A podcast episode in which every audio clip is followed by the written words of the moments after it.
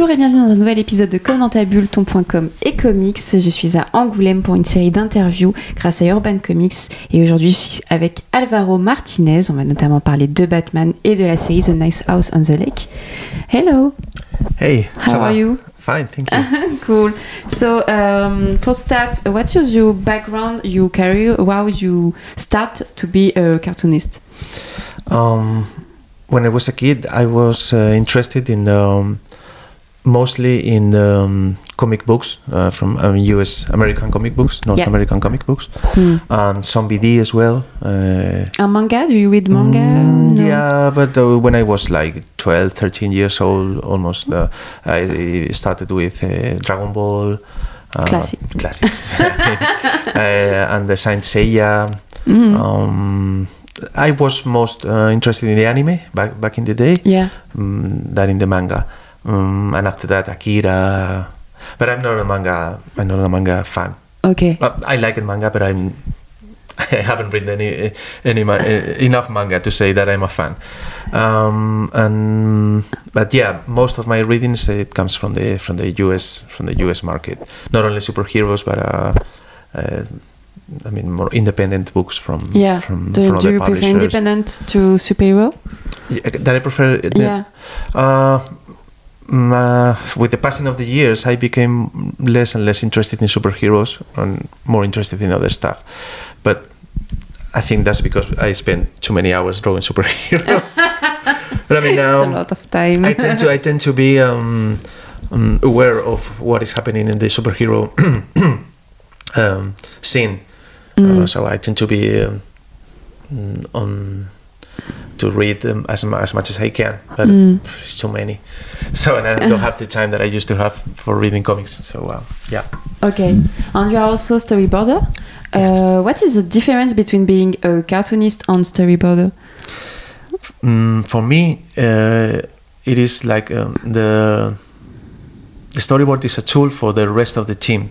Uh, it's a way to explain, um, to express and explain the director's ideas to the rest of the of the of the team of the people working on the movie. Mm. and eventually it can become part of an art book of the movie or some but but, but his main uh, reason to be is to as a tool Yeah. so it doesn't Okay. have to be very polished very uh, does not if it's beautiful it's better I mean, but, but it doesn't have to be it has to be effective it should portray the idea in the most effective way uh, like uh, Okay. like uh, the, the easy to understand for everybody and and and easy the, the best uh, storyboards that i've seen is is the ones that you can almost uh, see the feel the movement uh, Okay. the, just looking at the drawings. If you look at the Akira's uh, storyboards, which uh, they just released a, a book of the, it's like you can almost see the the, the, flow Mm.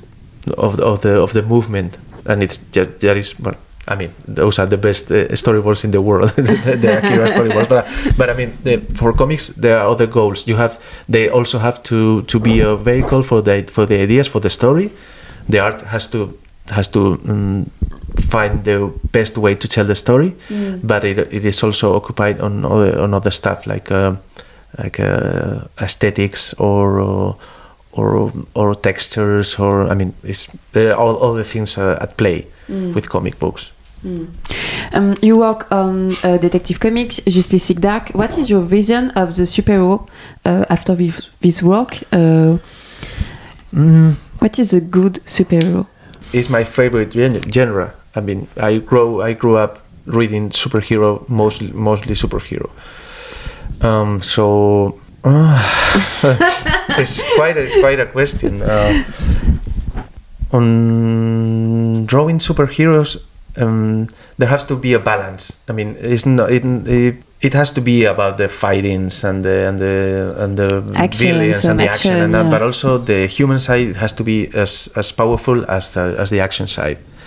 I mean, if I can, if I recall my favorite comic books, uh, superhero stuff, I remember books like uh, The Death of Captain Marvel. I don't know if you read that Yeah, comic, yeah, and it brought it's me to beautiful. tears.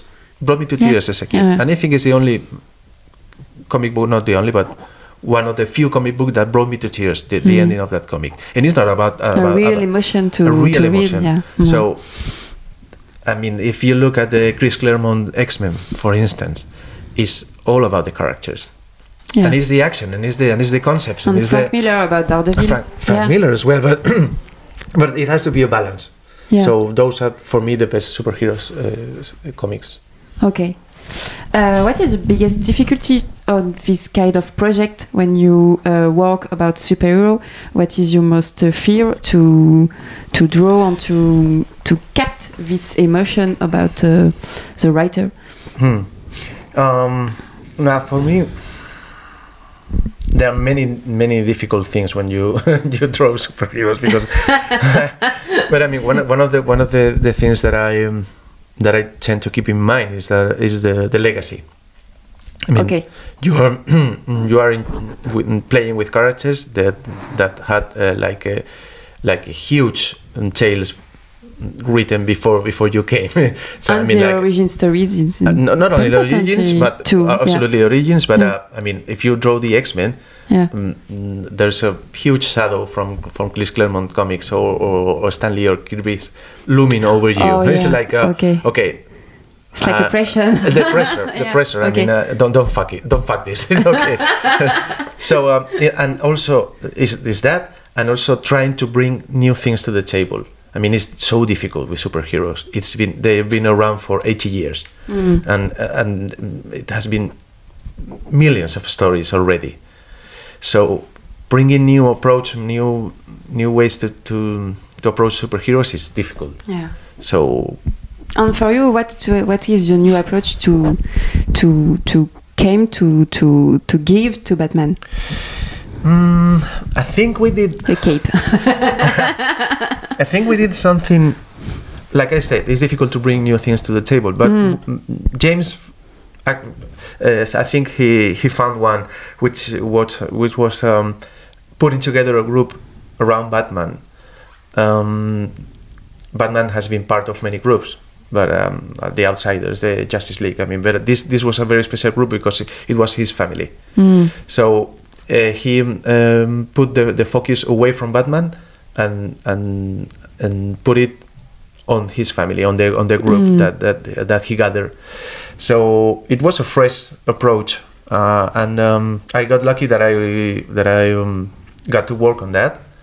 Uh, so I try I try to to bring. Um, human emotions to the Mm. i mean it was a very emotional uh, script all the time Yeah. It was all about uh, the characters interactions so i tried to to improve my my character um, um, acting i mean so they they they were a, little bit more human more more real more real felt more real to the reader so that was what I what I tried to do. I don't know if I if I, if I did, but uh, but uh, I mean, I think we we did, we did something special with with Yeah. Detective Comics. Okay. And about the nice house on the lake, what did you like at this title, I mean, Walter?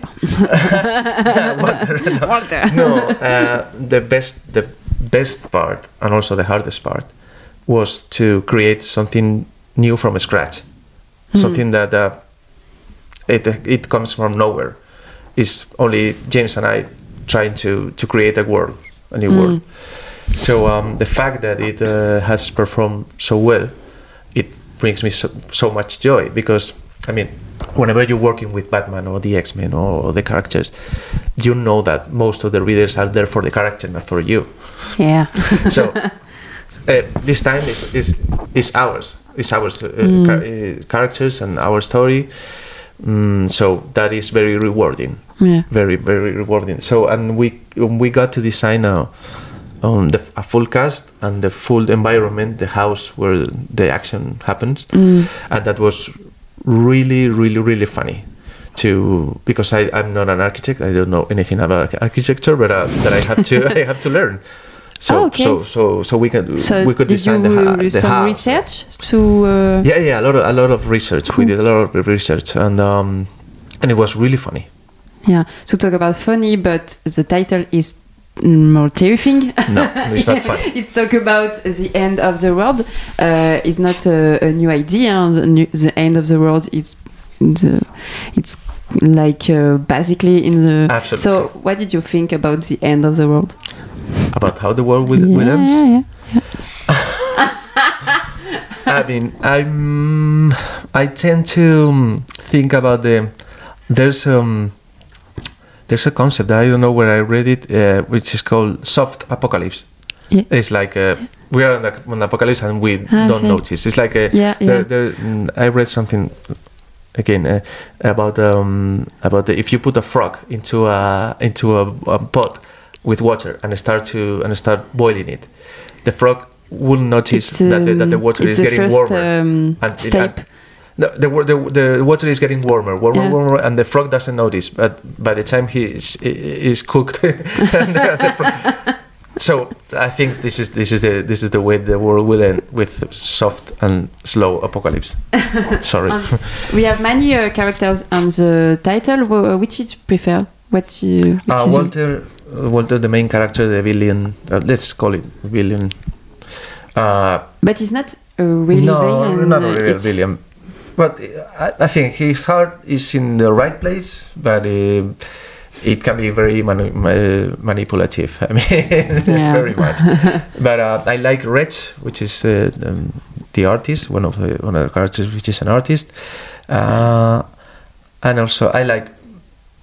I took reference um, since James told me he was a painter. The character was a painter, and um, he was a black, skinny guy. So I um, I inspired in the in the Basquiat Mm. for his um, for his uh, appearance, and uh, I kind of like it very much. It's so fun to draw. Mm. It comes naturally. I want to read uh, the synopsis. How do you proceed to work uh, about uh, this title? After I read the synopsis, I mean, I read the the James sent me a master document last time we met in Paris. I was I was in Paris for the Comic Con, and James sent me an email with the proposal of the series with a master document, which uh, tells briefly the story and and talk a bit about the characters and the and the idea behind the series.